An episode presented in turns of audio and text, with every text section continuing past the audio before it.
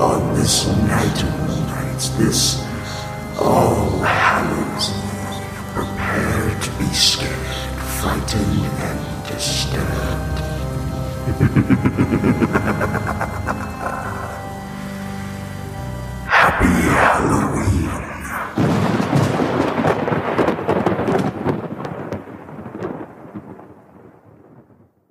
Hallo, liebe Zuhörerinnen und Zuhörer.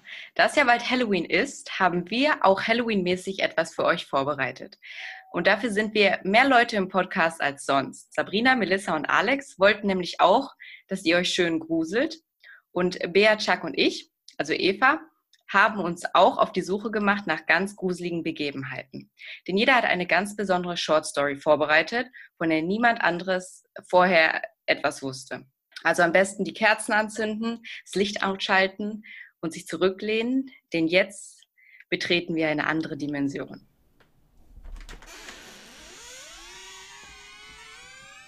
Ja, ich habe lange überlegt, worüber ich heute reden soll. Es gibt so viele Gruselgeschichten, Sagen und Legenden in Korea. Aber wir sind ja der Podcast, der verbindet, gemischtes aus Deutschland und Korea. Und deswegen dachte ich mir, wir müssen gar nicht so weit laufen. Denn in meiner Kindheit wurden mir viele Legenden von meiner Heimat erzählt. Und die will ich euch natürlich nicht vorenthalten. Deshalb bleiben wir heute in Köln. Juhu! Yay! Allah! ja, ich mache eine kleine geschichtliche Vorbereitung. Mit seiner 2000 Jahre alten Geschichte hat die Stadt viele Sagen und Legenden hervorgebracht. Zur Stadt wurde Köln, weil die Gattin des römischen Kaisers Claudius namens Agrippina in Köln geboren war. Daher hieß Köln Colonia Claudia Ara Agrippinensum und im Laufe der Zeit wurde das abgekürzt zu Köln. Also ist nur noch die Kolonie übrig geblieben. Köln, die Kolonie. Nicht nur die Herkunft der römischen Kaiserin machte Köln als Stadt so wichtig, sondern auch die Lage im Zentrum Europas, direkt am Rhein. Dadurch wurde Köln eine der wichtigsten Handelsmetropolen und eine der ersten Hansestädte. Habt ihr das gewusst? Ja, ich glaube, das hatte ich mal im Geschichtsunterricht. Köln ist eine Hansestadt? Köln. Ja, Köln war eine Hansestadt, ist es heute nicht mehr. Es war ein ganz wichtiger Handelspunkt. Von Österreich und der Schweiz geht der Rhein ja an Frankreich vorbei, durch ganz Deutschland, in die Niederlande, in die Nordsee. Und man kam überall hin. Aber die Lage am Rhein war nicht nur positiv, denn so kamen auch Feinde leicht nach Köln. So überfielen zum Beispiel die Wikinger die Stadt und auch die Pest nahm Einzug. Auch dazu gibt es viele Geschichten. Die Gebeine der Heiligen Drei Könige wurden nach Köln gebracht und dadurch der Dom gebaut, dessen Bau 1248 bis 1880, also über 600 Jahre gedauert hat. Und noch heute wird gesagt, dass wenn der Dom fertiggestellt wird, geht die Welt unter. Deutsches Großbauprojekt. Kennen wir. genau, aber 600 Jahre ist schon ein bisschen ja. mehr als so eine Elbphilharmonie oder Berliner Flughafen. Ne? Wie viel hat man in China für der Great Wall gebraucht? Sag du es uns. Weiß ich nicht. 100 Jahre auf jeden Fall. Hm, frag mal Dr. Google. Mache ich auch gerade. Okay, Google. Wie lange hat der Bau der chinesischen Mauer gebraucht? Das kann nicht sein, dass es mehr als 2500 Jahre dauerte. Dazu folgendes. Jede Dynastie verpflichtete Soldaten und Arbeiter, weiter daran zu bauen. Die gesamte Bauzeit lag somit bei rund 2000 Jahren. 2000 Jahre? Bis dahin haben die Hunden doch oder die Mongolen einen doch sowieso safe überrannt. Haben wir wirklich jetzt gerade Alexa in unseren Podcast reingeholt? Nee, das Google ist Assistant. Google. Wow, okay.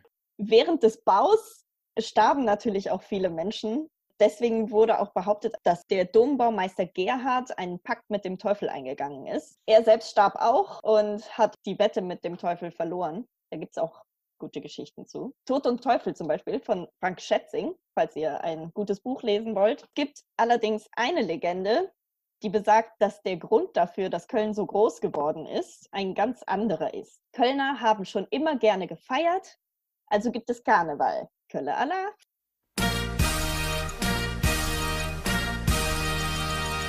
Das musste sein, sorry. Ja, also Kölsch zum Trinken und lustig werden, aber arbeiten mochte man noch nie in Köln. Und man musste es auch nicht. Denn die Arbeit eines jeden Bäckers, Fleischers, Tischlers, Brauers oder Schneiders wurde bei Nacht vollbracht. Wenn sich die faulen Kölner zum Schlafen legten und pflegten, kamen nämlich die Heinzelmännchen. Die kenne ich auch noch, ja. Die habe ich Ja. mir auch immer gewünscht als Kind. Auf jeden Fall, die wünsche ich mir jetzt. ja. Da kamen bei Nacht, Ehemanns gedacht, die Männlein und schwärmten und klappten und lärmten und rupften und zupften und hüpften und trabten und putzten und schabten. Und eh ein Faulpelz noch erwacht, war all sein Tagewerk bereits gemacht. Toll geschrieben, oder? Geil. Also die hatten ihren Ursprung Ja. in Köln. Die Mainzelmännchen vom ZDF, die sind ein Abklatsch davon. Aber Mhm. weil ZDF in Mainz den Ursprung Sitz hat, sind die Mainzelmännchen die Heinzelmännchen von Mainz. Aber die Geschichte geht noch weiter. Niemand hat sie je zu Gesicht bekommen. Daher dachte man, es seien einfach gute Geister, die nachts umherschwebten und die Arbeit für jeden machen. Die Frau des Schneiders war leider ein bisschen zu neugierig und sie wollte diese Geister unbedingt einmal sehen. Die hat sich den Wecker gestellt, die hat alles probiert, um mitten in der Nacht aufzuwachen und die Heinzelmännchen zu sehen. Aber immer wenn sie erwachte, war die Arbeit schon vollbracht und sie hat nichts mitbekommen. Also hatte sie dann eine Idee, getrocknete Erbsen auf die Treppe zu verstreuen, um zu hören, wenn jemand kommt. Und tatsächlich kamen die Heinzelmännchen, gingen die Treppe hinauf und rutschten auf den Erbsen aus. Mit Ach und Krach fallen und schallen sie die Treppe hinunter und die Schneidersfrau springt auf und sieht die Heinzelmännchen am Boden liegen. Man kann nicht mehr wie sonsten ruhen, man muss nun alles selber tun. Ein jeder muss fein selbst fleißig sein und kratzen und schaben und rennen und traben und schniegeln und biegeln und klopfen und hacken und kochen und backen. Ach, das ist doch wie damals wär, doch kommt die schöne Zeit nicht wieder her. Das ist die Geschichte der Heinzelmännchen und das ist ein Gedicht von August Kopisch, das er 1836 verfasst hat, weil sich die Leute immer über die Kölner aufgeregt haben mit ihrer Laissez-faire-Kultur, dem Feiern und alles ein bisschen nicht so ernst nehmen. Ja, schöne Geschichte auf jeden Fall. Mit der äh, Ja. meiner Frau würde ich mich gerne mal unterhalten, weil sie ist ja daran schuld, dass die ganzen Heinzelmännchen jetzt nicht mehr so aktiv sind. Ganz genau. Man kann übrigens dazu auch den Brunnen besichtigen. Der steht vor dem Dom am Brauhaus früh.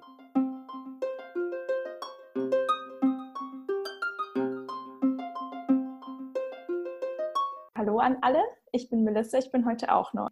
Und ich habe einen True Crime aus Korea dabei.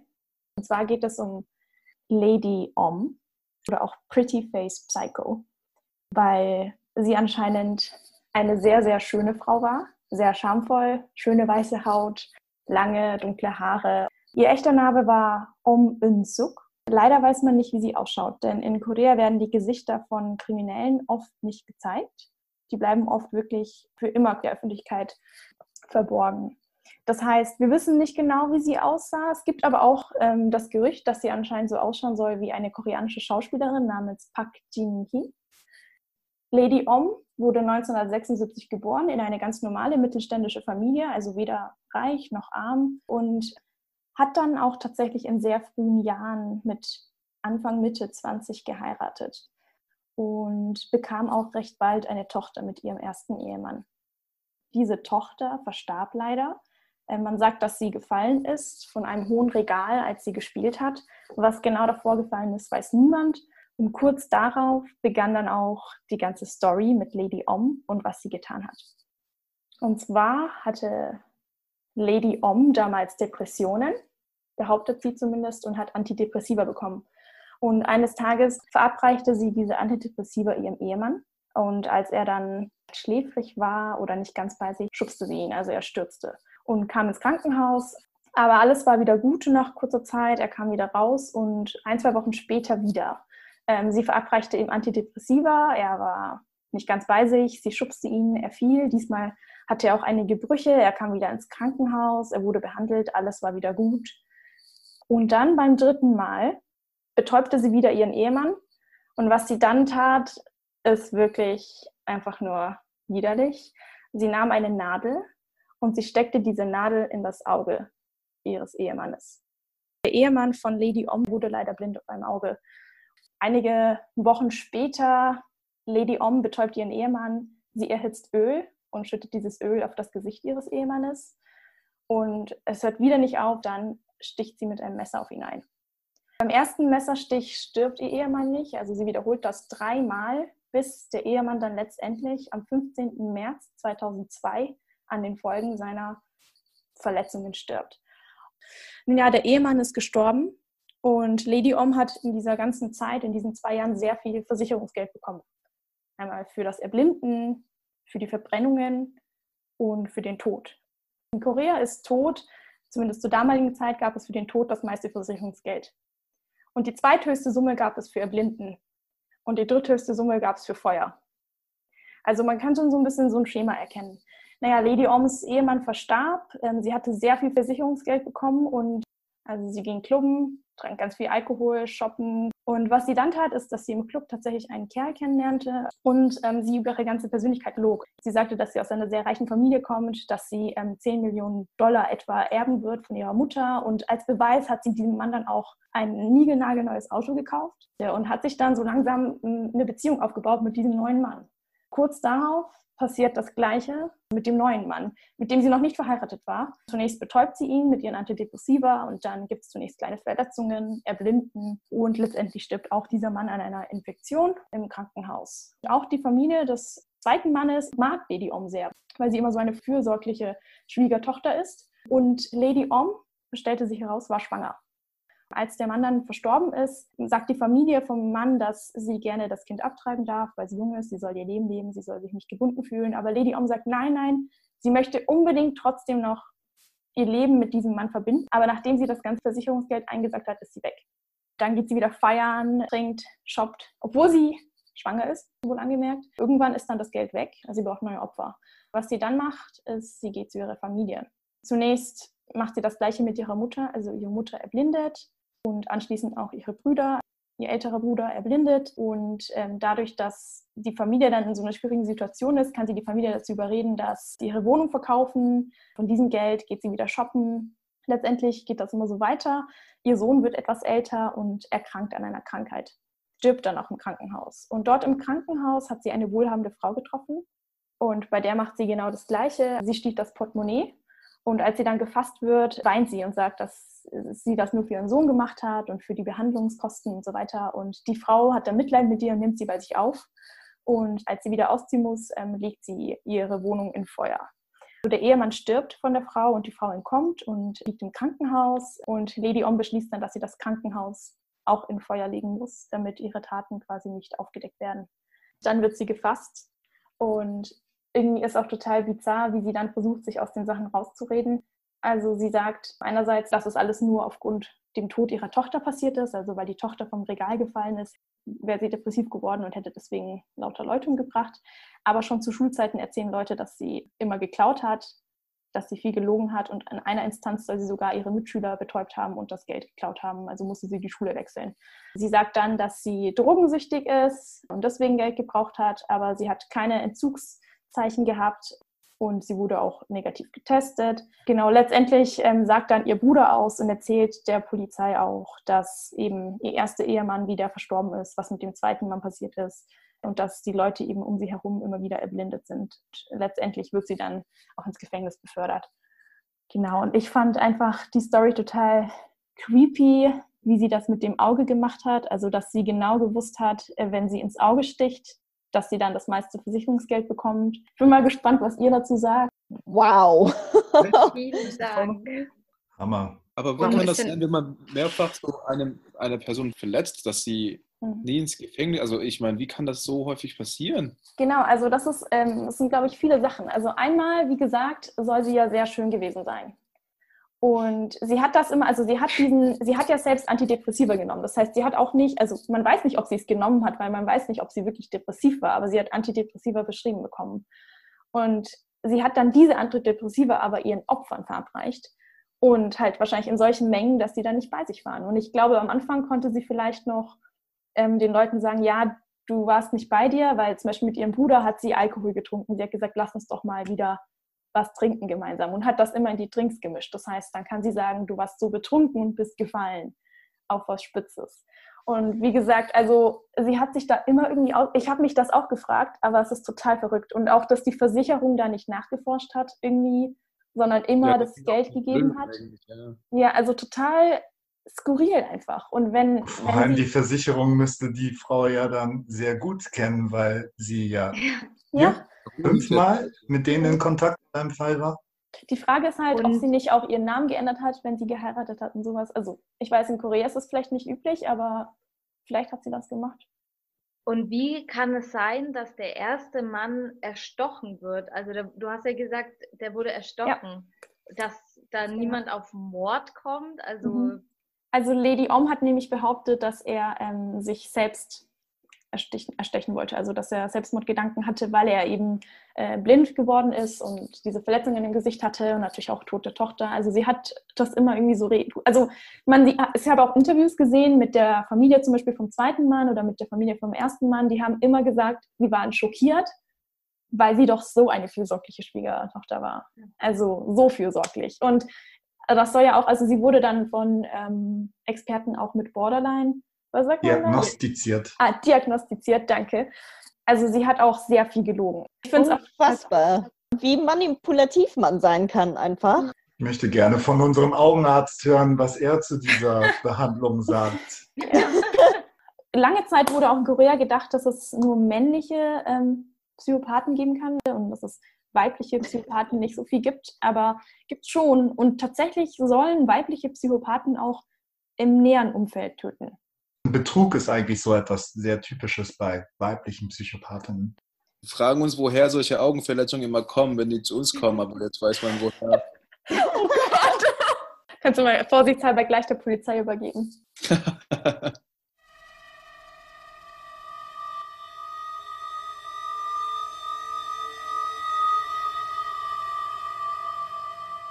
Also meine Geschichte heißt das V-Zeichen oder auch auf Englisch The V Sign. Die Geschichte, von der ich euch heute erzähle, geschah genau vor vier Jahren, als die Reinigungsdame in einem Hotel einer bekannten Kette in Seoul ihren Arbeitstag begann. Die Dame arbeitete bereits viele Jahre in der doch eher heruntergekommenen Absteige, die vor vielen Jahren für ihren guten Service und die luxuriösen Zimmern bekannt war Ab und an buchten auch mal einige Jugendliche ein Zimmer, denn die Gerüchte um ein Spukhotel zogen immer mehr Schaulustige an. Doch mindestens genauso unheimlich wie das Hotel sind auch seine Gäste. Die Dame begann vor Sonnenaufgang mit der Reinigung der Zimmer. Und als sie in den dritten Stock kam, bemerkte sie, dass die Tür zu Zimmer 31 einen Spalt weit geöffnet war der junge Mann, der zum Wochenende hin eingecheckt hat, ist bereits früh wieder unterwegs, dachte sie. Eigentlich hat er noch vier Stunden bis zu seinem Checkout. Der Reinigungsdame sollte das recht sein und sie entschied sich, das Zimmer 31 direkt zu reinigen. Schwerfällig lief sie zum Zimmer, stieß die Tür auf und ein schrecklicher Geruch strömte ihr entgegen, der sie sofort innehalten ließ. Sie wusste, dass es besser wäre, Hilfe zu holen, aber ihre Neugierde war größer und sie betrat den dunklen Raum. Mechanisch betätigte sie den Lichtschalter und es dauerte beinahe eine halbe Minute, bis sich das flackernde Licht anschaltete. Vor ihr zeigte sich ein Bild des Grauens. Ein junger Mann hing baumelnd an der Deckenleuchte. Um seinen Hals hing eine Schlinge, die sich tief in sein Fleisch grub. Es war der junge Mann. Sie stößt einen entsetzten Schrei aus und fiel nach hinten auf die Reisetasche des jungen Mannes. Während sie starr vor Entsetzen ihre Augen nicht abwenden kann, hört sie in der untersten Etage mehrere Menschen die Treppe zu sich hinaufpoltern. Dann spürte sie einen scharfen Schmerz in ihrer Hand, denn als sie fiel, zerbrach sie mit der Hand ein gerahmtes Bild. Sie hob es hoch und sah durch die Scherben das Foto eines jungen, wunderschönen Mädchen mit langem schwarzen Haar und fast durchsichtiger Haut. Es strahlte in die Kamera und machte mit ihrer Hand das bekannte Victory oder auch Peace-Zeichen, mit dem Zeige- und Mittelfinger hervorgestreckt werden. Ohne darüber nachzudenken, wieso es ihr gefiel, ließ sie das Bild in die Tasche gleiten. Und als sie sich umdrehte, sah sie die Security-Wachmänner in der Tür stehen. Ungefähr einen Monat später joggte ein junger Student durch den Park seiner Nachbarschaft. Er nahm jede Woche diese Route, da um die Uhrzeit kaum noch Menschen in dem Park sind und während einer Vollmondnacht die ganze Landschaft hell erleuchtet wurde. Genauso eine Nacht war es auch heute. Sein Herz klopfte schnell, als er die Einfahrt zum Park erreicht, und sofort bemerkte er, dass etwas nicht stimmte. Auf dem schlammigen Boden sieht er Reifenspuren eines Wagens und er folgte diesen bis in das Gestrüpp hinein. Tatsächlich war dort zu seiner Überraschung ein Auto. Der junge Jogger tastete sich langsam voran und sah auf dem Fahrersitz eine Frau über dem Lenkrad gebeugt. Sie bewegte sich nicht. Er rief vorsichtig nach ihr und öffnete die Wagentür, als der Körper der älteren Dame auf den Boden fiel. Sie war tot. Er saß an ihren unzähligen Stichwunden im Körper und der blutgetränkten Kleidung. Erschrocken wich er zurück und wählte die Notrufnummer. Während er auf ein Freizeichen wartet, fiel ihm die Handtasche der Fahrerin auf. Er zog ihr Portemonnaie hervor und sieht, dass sie die Reinigungskraft einer bekannten Hotelkette war. Dann zog er das gerahmte Bild einer jungen Frau hervor. Sie war hübsch und wirkte fröhlich. Der junge Student war von der Ausstrahlung so eingenommen, dass er das Foto behalten wollte und es mechanisch in seine Jackentasche steckte. Die Frau auf dem Foto zeigte nun drei Finger in die Kamera. Oh mein Gott. Oh, das ist ein bisschen wie The Ring. Ja, das, das, am Ende hat man dann so ein Zittern im Bauch und denkt sich, okay. Mm, creepy. Sehr Ja. creepy, ja. Finde ich auch creepy. Ich frage mich, was passiert, wenn die Frau mehr als zehn Leute umgebracht hat. Dann streckt sie erstmal die Zunge raus. Vielleicht ist sie dann fertig oder so. Vielleicht. So, ja, stimmt.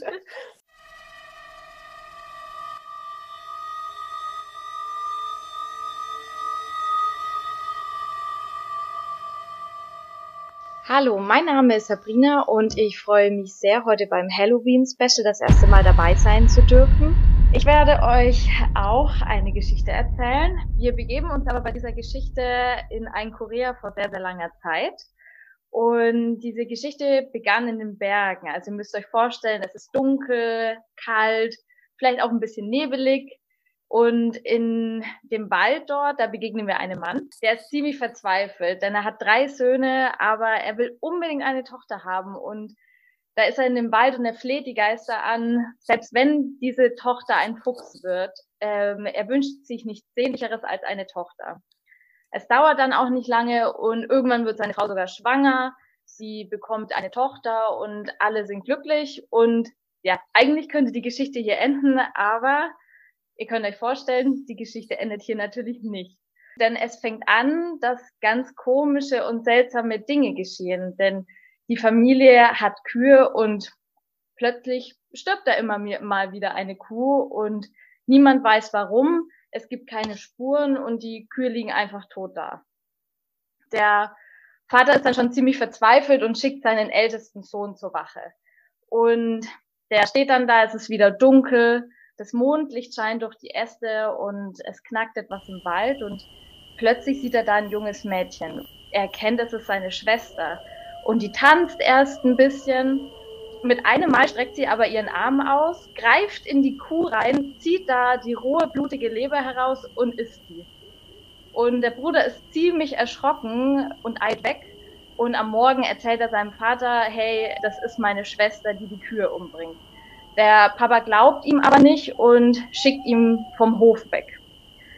Es gibt noch zwei weitere Brüder und jetzt ist der mittlere Bruder dran, Wache zu schieben. Und ganz lang passiert nichts und er steht da jede Nacht und irgendwann ist wieder Vollmond und wirft ein ganz helles Licht auf die Weide und es ist zunächst ganz ruhig. Der hört vor allem seinen eigenen Atem, bis er wieder Geräusche wahrnimmt und sieht seine Schwester, wie die wieder die Leber aus der Kuh rausreißt und diese blutige Leber isst. Das erzählt er auch wieder seinem Vater am nächsten Morgen, aber der Vater glaubt es einfach nicht und schmeißt auch diesen Sohn vom Hof. So, jetzt ist der dritte Bruder dran und er beobachtet das Gleiche, aber nachdem seine beiden Brüder alle weggeschickt worden sind, nachdem sie die Geschichte erzählt hatten, lügt der Bruder und sagt, nee, seine Schwester hat mit den Kühen gar nichts zu tun. Und der Vater glaubt diese Lüge und vererbt dem jüngeren Bruder jetzt den Hof. Es vergehen dann auch so ein paar Jahre und in der Zwischenzeit haben sich die anderen beiden Brüder zusammengeschlossen und ziehen so durchs Land als Bettler. in den Wäldern und in den Bergen und finden da Unterschlupf bei einem buddhistischen Meister, von dem lernen sie dann ganz viel, aber irgendwann wollen sie schon wieder in ihr Heimatdorf zurück. Und dem Meister hatten die Brüder erzählt, dass die Schwester so komische Dinge tut. Und dem buddhistischen Meister war auch relativ schnell klar, das ist keine normale Frau, kein normaler Mensch, sondern ein Dämon in Form eines Fuchses. Und deshalb gibt er den beiden Brüdern, bevor sie losziehen, auch eine rote, eine weiße und eine blaue Flasche zum Schutz mit. Die Brüder ziehen also los und nach einer sehr, sehr langen Reise kommen sie in ihr Heimatdorf an. Und es war leer. Also ihr müsst euch vorstellen, da war niemand mehr in dem Dorf. Es ist alles verwahrlost, alles mit Unkraut bewachsen und auch das eigene Haus von ihnen ist verrottet, kaputt. Das Dach ist nur noch halb da und sie finden auch niemanden mehr von der Familie, außer die Schwester. Die ist noch da und die steht auf einmal vor ihnen. Und da fragen die, die Schwester, wo sind denn der Vater, der Bruder, die Mutter? Und die kleine Schwester antwortet, ja, die liegen alle in ihren Gräbern und fügt hinzu, dass sie jetzt ja ganz alleine ist. Brüder, wollt ihr nicht bei mir bleiben? Die Brüder sagen natürlich sofort nein und wollen diesen Ort sofort wieder verlassen. Aber es ist halt schon dunkel. Sie sind lange gereist und ja, bleiben dann doch bei ihrer Schwester, weil wer weiß, welche Tiere oder Kreaturen sich sonst noch so im Wald rumtreiben. Sie dachten sich ja auch, sie können ja zu zweit immer wieder abwechselnd Wache halten und die haben auch noch die, diese Flasche vom Meister. Mitten in der Nacht wacht nämlich der eine Bruder auf, weil er hörte was, was er da nicht so richtig zuordnen konnte. Und je wacher er wurde, realisiert er, das sind Schmatzgeräusche. Und er dachte, dass sein jüngerer Bruder wieder essen würde, denn es hörte sich so an, als würde da jemand kauen. Verärgert dreht er sich um und sagt zu dem Bruder, jetzt kannst du nicht mal leise sein, er soll aufhören. Im Mondlicht kann er dann den Tisch sehen, von dem sie am Abend noch gegessen haben. Also bevor sie schlafen gegangen sind, haben sie sich dann noch richtig den Magen vollgeschlagen und was er da sieht, ist grauenvoll. Denn anstatt weißen Reis, den sie am Abend vorher gegessen haben, waren da Maden und anstelle von Wein waren da Becher voll mit Blut. Anstatt Kimchi liegen da abgetrennte menschliche Finger rum und sieht dann auch endlich, was da diese Schmatzgeräusche macht, denn es ist seine Schwester, die auf dem toten Bruder sitzt und seine blutige Leber kaut. Und die Schwester sagt dann zu ihm, na, Bruder, hast du gut geschlafen? Ich brauche nur noch eine Leber, damit ich zum Menschen werde. Und der Bruder springt natürlich voll Panik auf, rennt, rennt aus diesem Haus aus, seine Schwester direkt hinterher und dann erinnert sich der Bruder an die Flaschen und wirft erst die weiße Flasche und da gibt es eine große Rauchwolke und Dornbüsche entstehen und großes Dickicht. Und äh, das ist aber für seine Schwester kein Problem, denn sie verwandelt sich direkt in einen Fuchs und kann da einfach sich durchschlängeln und holt den Bruder auch schon wieder ein und dann wirft er die blaue Flasche und plötzlich erscheint ein Riesensee, aber auch das ist für die Schwester kein Problem, denn als Fuchs schwimmt sie da einfach durch ja, der Bruder kann dann irgendwann auch einfach nicht mehr. Der ist völlig außer Atem, der ist verängstigt und hört auf zu laufen und zittert am ganzen Körper und wirft die letzte Flasche, die er noch hat. Die rote Flasche und da erscheint dann ein roter Blitz und verschlingt seine Schwester, diesen Fuchs, im, mit Flammen und ich glaube, also man muss sich das ziemlich grausam vorstellen, weil sie verbrennt da zu Tode und schreit. Und der Bruder ist jetzt ja aber sicher, weil sie stirbt in den Flammen und nur ein kleines Häuflein Asche bleibt übrig. Da könnte jetzt auch die Geschichte schon zu Ende sein, aber tatsächlich kriecht aus diesem kleinen Häuflein Asche noch eine Mücke hervor, die dann in die Nacht fliegt. Und man sagt sich noch heute, dass das wohl die erste Mücke ist, die auf der Welt entstanden ist. Richtig okay. Story. Das ist das Ende also der Story. Müsste man mit extra Blitzen ja. oder so mm. Super creepy. Cool. Ja, coole Story. Coole ja, Story, Sabrina. Story. Das, mhm. Diese Story habe ich nie gehört. Ja, war, war das denn jetzt eine Gummiho? Also ein, ein Fuchs mit neun Schwänzen? Ah. Es äh, basiert wohl irgendwie auf die auf diesen Sagen, dass eben Frauen ähm, ja sich dann in Füchse verwandeln und der ja irgendwie verführende, aber eben auch sehr räuberische Kreaturen dann darstellen, die andere Menschen essen, so dass sie selber zum Mensch werden. Die Geschichte habe ich auch so gefunden. Ich weiß natürlich nicht, wie die erzählt wird tatsächlich, ob das eine Adaption ist oder woher die genau kommt. Aber es basiert eben auf diesen Gumiho-Erzählungen. Ähm, ja, schön creepy. Obwohl ja. das Ende war ja dann doch ein bisschen überraschend, ne? Das war sehr überraschend, das fand ich auch. Okay, vielen Dank fürs Zuhören, liebe Zuhörerinnen und Zuhörer. Das war's mit unserer Special Edition für euch fürs Halloween-Wochenende. Wir hoffen, ihr habt euch schön gegruselt und kanntet die eine oder andere Story noch nicht. Und wenn es euch gefallen hat, lasst uns gerne einen Kommentar oder eine Nachricht da. Wir würden uns freuen, von euch zu hören. Ansonsten bis zum nächsten Mal. Tschüss. Bis Tschüss. dann.